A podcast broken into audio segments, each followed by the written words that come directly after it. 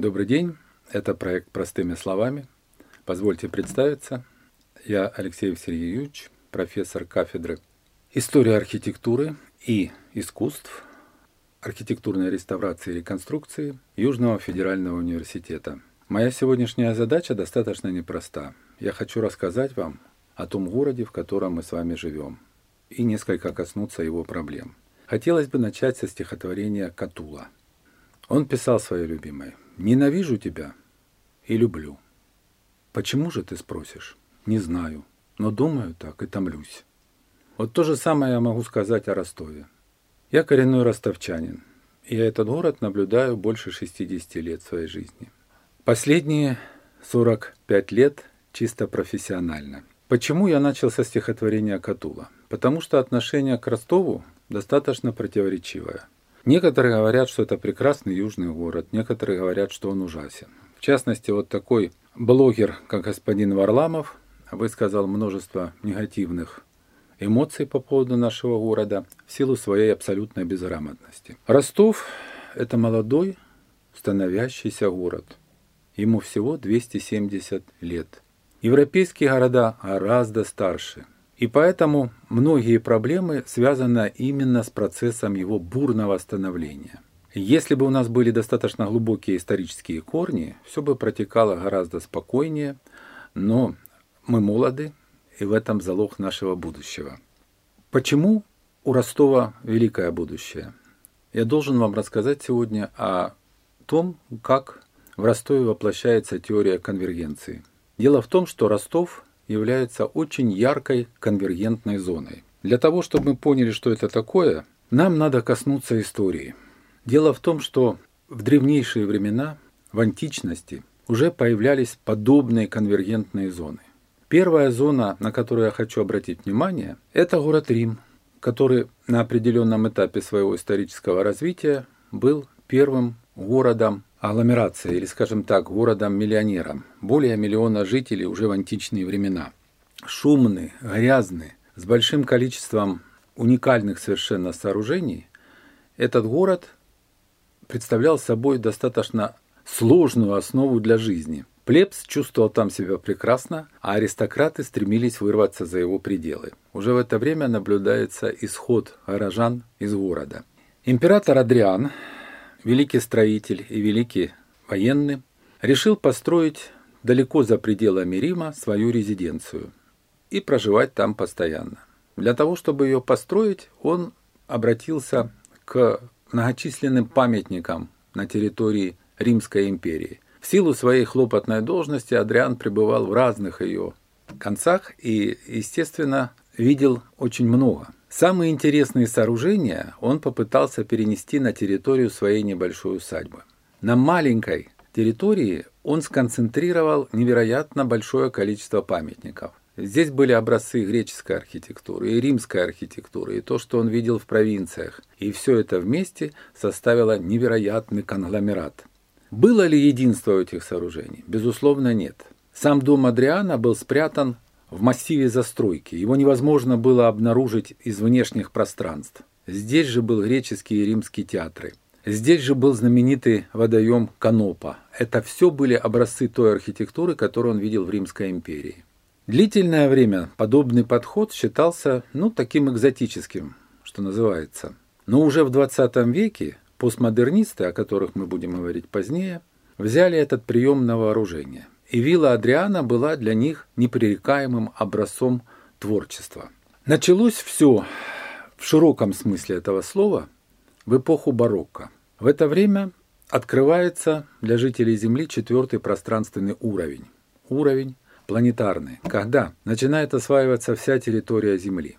И выясняется, что есть не просто европейский подход к истории, а есть еще множество разных народов, разных культур, которые обладают разной архитектурой, и все это начинает потихонечку воплощаться а, в архитектурной идеологии. Барокко, оно, собственно, открывает двери для вот этой конвергентной архитектуры. Но настоящий ее рассвет наступает в XIX веке. В силу того, что начинают осваивать богатство сопредельных или очень далеких территорий в эпоху колонизации, эти культуры становятся частью повседневной жизни. Не сразу, но с течением времени европейцы открывают для себя все новые и новые культурные слои Земли. И в этом отношении показательно, что культура Японии открылась европейцам только а, во второй половине XIX века после революции Мэйдзин. До этого японскую культуру знали очень фрагментарно. А в XIX веке она начинает осваиваться очень плотно. Вот эта эпоха колонизации принесла совершенно новые отношения в архитектуре. Дело в том, что не только метрополии влияли на колонии, но и колонии влияли на метрополии. В XIX веке а, в небольшом местечке Брайтон в Англии было построено странное сооружение. Вот этот павильон в Брайтоне существует до сих пор и он представляет собой странную архитектуру. Это, безусловно, не архитектура Индии. И, конечно же, это не архитектура Великобритании. А к европейской культуре это не имеет никакого отношения.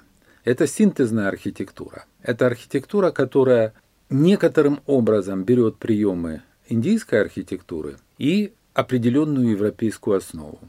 Я не говорю об интерьере, я говорю о общем построении здания – это такой пример конвергентной архитектуры, который, безусловно, остается привлекательным и в наше время. Конечно же, на это повлияло, на конвергентные отношения повлияла и урбанизация.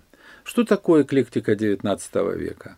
Это, безусловно, переплетение разных культур на фасадной плоскости. Архитектура из объемного монолитного тела превращается в плоскость. И на этой плоскости происходит смешение самых разных стилей. Здесь мы можем поговорить о том, что даже в своем историческом развитии эклектика неоднородна. Она проходит четыре этапа последовательно. Сначала архитекторы, да, надо сказать, что предшествующий эклектике классицизм был одним из взлетом обращения к античной культуре. Так вот, классицизм не отвергается, а классицизм становится плоским.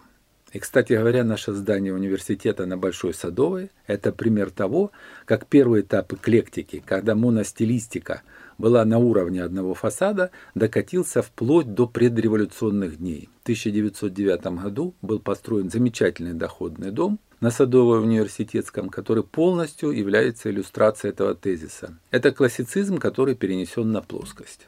Трехчастность по вертикали и симметрия по горизонтали. Основание, первый этаж, рустованные и большие окна, затем второй, третий и четвертый этажи обобщаются полуколоннами, а завершается все после карниза атиковым этажом. Ну и если вы посмотрите на это здание с угла, то вы увидите, что его фасады абсолютно зеркальны относительно оси под 45 градусов. И архитекторам мало было этого. Они почувствовали, что плоскость дает большую степень свободы ее надо было каким-то образом украсить. И здесь в этот процесс вмешивается функция. Разные функции требуют разных фасадов. И если вы проектируете банк, то естественно, что вам надо как-то отразить, что это здание надежное, что денежки ваши не пропадут, и поэтому архитекторы обращаются к стилистике той, которая кажется им актуальной в данном случае. Это эпоха Возрождения, они обращаются к ренессансным палаццо, с их монолитной структурой фасада, это даже египетская архитектура, которая им казалась вневременной. И все это транслируется на плоскость. Но при этом на втором этапе эклектики плоскость становится совершенно моностилистичной. То есть один стиль присутствует, не множество стилей. И постепенно все это приходит к тому, что а нельзя ли эти стили смешать? И наступает тот самый этап эклектики, который мы традиционно и считаем эклектикой. Смешение всех стилей. Это приводит к дикой безвкусице порой. Издания напоминают произведения кондитера. Их украшают всячески, лепят на них э, элементы разных стилей. Типичный пример в Ростове – это наша городская дума. Я имел счастье три года ее реставрировать в середине 90-х годов. Мы обнаружили на здании архитектора Померанцева четыре разных стиля. И он умудрился их объединить в единое и достаточно сложное полифоническое произведение. Но это был уже излет эклектики, потому что критерии хорошего вкуса зачастую отсутствовали. Иногда по требованию заказчика появлялись элементы, которые совершенно были зданию не свойственны. это хороший пример в Ростове. Дом а, на Буденовском, если не ошибаюсь, дом Ширмана, напротив здания СКВО. Доходный дом был построен в 1909 году, и на его фасаде, известный ростовский анекдот, появились две колонны по требованию заказчика, потому что архитектор в первоначальном проекте их не предусмотрел. И заказчик, ростовский купчина, потребовал у архитектора украсить здание колоннами, которые совершенно не свойственны стилю Ренессанс, который, собственно, был авторской мыслью архитектора на данном фасаде. Но в силу своего мастерства Эберг прекрасно с этим справился, и это здание замечательно украшает наш Буденовский проспект. Естественно, что подобный декоративный разгул неизбежно, как маятник качается, привел к тому, что архитектура уже после Первой мировой войны становится достаточно аскетичной. И самая главная фигура, с моей точки зрения, в этом процессе приведения архитектуры к минимализму является мисс Ван дер Роэ. Он обращается к сугубому технологизму. Металл и стекло – вот главные строительные материалы, из которых он монтирует фасады своих зданий. Неважно, что это – картинная галерея или знаменитые небоскребы Лейкшор Драйв, жилые, или это офисное здание. Решение одно и то же. Фасад и металлическая структура, которая его украшает. Мисс Ван Дероя открыл эпоху промышленного технологизма. И она набрала обороты невероятно быстро. Уже в 1966 году в Ростове начинает проектироваться первое здание с фасадом а-ля Мисс Вандероя. В 1969 году его строительство завершается – отделочные работы шли до начала 70-х. Это здание промстрой НИИ проекта у Ворошиловского моста. Следующее подобное здание было построено очень быстро на Театральной площади. Его автором является замечательный архитектор Борис Степанович Стадник. И это здание бывшего атом Котламаша. Но когда этих зданий становится слишком много, город превращается в конгломерат стеклянных коробок. Есть фрагменты Лондона, которые выглядят просто чудовищно, потому что доминируют сплошные стеклянные фасады. Безусловно, этот этап развития архитектуры не является конечным, и архитекторы активно начали отрицать его еще в 50-е 60-е годы XX -го века. В этом плане симптоматична фигура Ле Корбюзье. Корбюзье один из первых почувствовал, что архитектура нуждается в монументальном начале.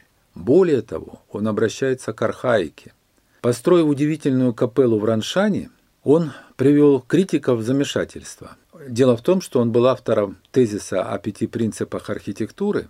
Здание на колоннах-опорах, оторвано от земли, плоская кровля, свободный план, свободный фасад, ленточное остекление. И вдруг он от всего этого отказался. Он вернулся к первоначальным истокам архитектуры – и вот здесь мы видим, что архитектура в 20 веке опирается на два мощных начала. С одной стороны, она обращается к космической гравитации, тела, плавающие в пространстве, а с другой стороны, она обращается к области глубочайшей архаики. И один из выдающихся критиков отметил, что здесь она сходна с архитектурой Древнего Египта. Дело в том, что у истоков, не у истоков, а в средней части Нила, а, находится знаменитый храм пещерный Абу-Симбел. Это архитектура, спрятанная внутри скалы. На фасад выходит только обозначение входа, а сам объем мы не видим. Но это некоторым образом можно соотнести с метро. А на окраине Египта, у Средиземного моря, в дельте Нила, возводятся пирамиды. Это абсолютно правильные геометрические фигуры, в которых практически отсутствует внутренний объем. Это архитектура, скульптура, но какая? И то, и другое, и пещера, и пирамиды, они взаимодействуют с космосом. Но пещера – это как бы глубокая архаика, а пирамиды – уже следующий этап. Вот точно так же и в 20 веке есть бездна примеров, и, к сожалению, у меня мало времени, чтобы о них рассказать. Архитектура обращается к двум своим началам – глубокой архаике и к космосу. И все это воплотилось у Ле в творчестве Ле Корбюзье – Второй его объект, на который следует обратить внимание, это, конечно же, а, монастырь Латурет. И там присутствует монументальное начало, и там мы можем обнаружить космические отношения. Таким образом, архитектура последовательно обогащается. Вы меня спросите, А какое это имеет отношение к Ростову? И вот здесь я должен коснуться самой важной части своего выступления. С моей точки зрения, Ростов – идеальная конвергентная зона. С одной стороны, он является своеобразной границей между севером и югом. С другой стороны, между Западом и Востоком. Здесь присутствуют разные конфессии. Православие, немножко есть католицизма. Рядом с нами находятся замечательные буддисты Калмыкии. Ну и кроме того, в отношении природного начала это совершенно уникальное место, потому что его обозначает слияние двух рек. Ранее полноводный Темерник и Дон, который, к сожалению, сейчас находится в тяжелом состоянии. Рядом же находится выход в Азовское море, а через него в Средиземное через Черное. Таким образом, Ростов попадает в уникальный природный ареал. Здесь же заканчивается так называемая европейская плита, и крутой берег, правый берег Ростова – это как бы окончание определенной территории европейской части страны. Недаром говорят Ростов – ворота Кавказа. Его населяют самые разные национальности. Есть греческая диаспора, есть большая армянская диаспора – и кроме того, это зона совершенной свободы. В свое время я водил по Ростову с экскурсией профессора из Котбуса, нашего партнера, который был чрезвычайно удивлен Ростовом, и я спросил, какое главное впечатление. Он сказал, что самое главное впечатление – это колоссальная степень свободы. Мы, ростовчане, привыкли к этому и часто этого не замечаем. И вот эта степень свободы, она свойственна, оказывается, портовым городам. Как европеец он наблюдал многие портовые города. Это и Венеция, и Генуя. И их как раз-таки отличает то, что это прежде всего конвергентные зоны. Если говорить о Венеции, то знаменитый собор Святого Марка – это воплощение конвергентности, смешение самых разных стилей. До сих пор спорят историки, что там присутствует, что его созидает. И однако все это находится в полной гармонии. Точно так же и наш любимый город. Здесь мы можем обнаружить замечательные произведения эклектики. Лучшее здание эклектики на юге России – это, конечно, наша городская дума. Замечательные образцы модерна, даже вот тоже здание СКЖД. Если мы говорим об СКЖД на Театральной площади, то вершиной конструктивизма является наш замечательный театр Горького. Нигде на юге России, да во всей стране нет подобного сооружения. Недаром его макет находится в Британском музее архитектуры в Лондоне. И я твердо верю, что через какое-то время это здание будет достойно присвоения ему статуса памятника культуры ЮНЕСКО. Это, несомненно, произойдет.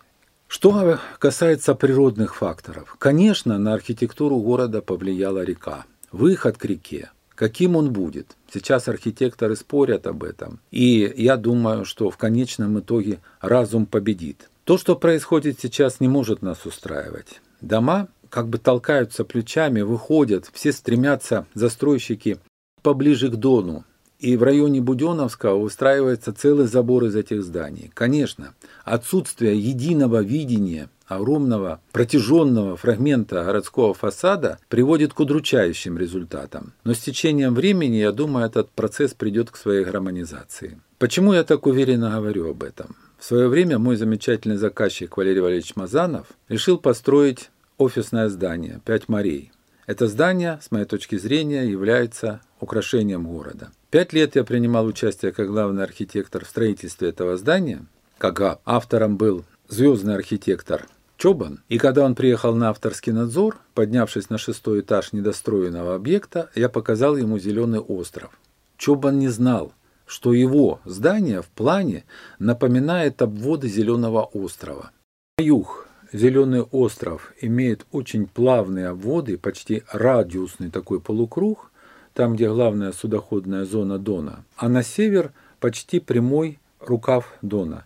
Вот точно так же у Чобана. Малый радиус формирует достаточно объемный выпуклый фасад, который смотрит на юг и на дон, на север, на город, смотрит почти плоский фасад. Вот это попадание в природную ситуацию, здание корабль, стоящее совершенно отдельно. Его архитектура не банальная, это необычная стекляшка. Его формы напоминают необарокко. В основе построения эллипс, но очень сложной формы. И если касаться сложности города в целом, то надо сказать, что одно из богатств Ростова – это богатство типов сред. Во времена моей молодости проектировщики Целые зоны города называли вымороченной застройкой. Что это значит? Это значит, что эти здания предназначены под снос в будущем. И это территория будущего развития города. Дело в том, что частная застройка пронизывает Ростов с востока на запад и с севера на юг. Если поставить себе задачу пройти Ростов, не наблюдая его урбанизованных зон, то эта задача вполне осуществима. Можно пройти через всю застройку с востока на запад и с севера на юг и абсолютно не увидеть высоких зданий. Эта частная застройка считалась неправильной. Считалось, что человек не должен жить в частном доме.